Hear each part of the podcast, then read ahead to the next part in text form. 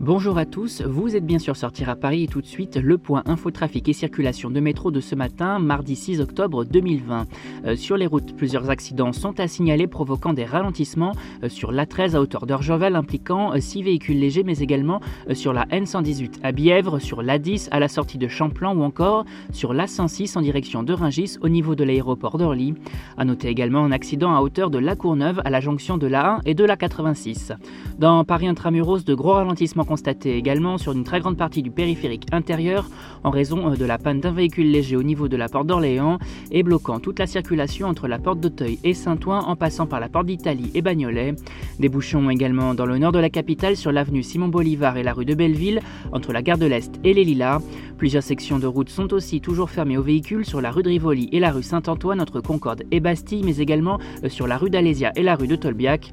Côté RER e et métro, pas de perturbations ce matin mais des travaux sur plusieurs lignes interrompant le trafic sur certaines sections le soir.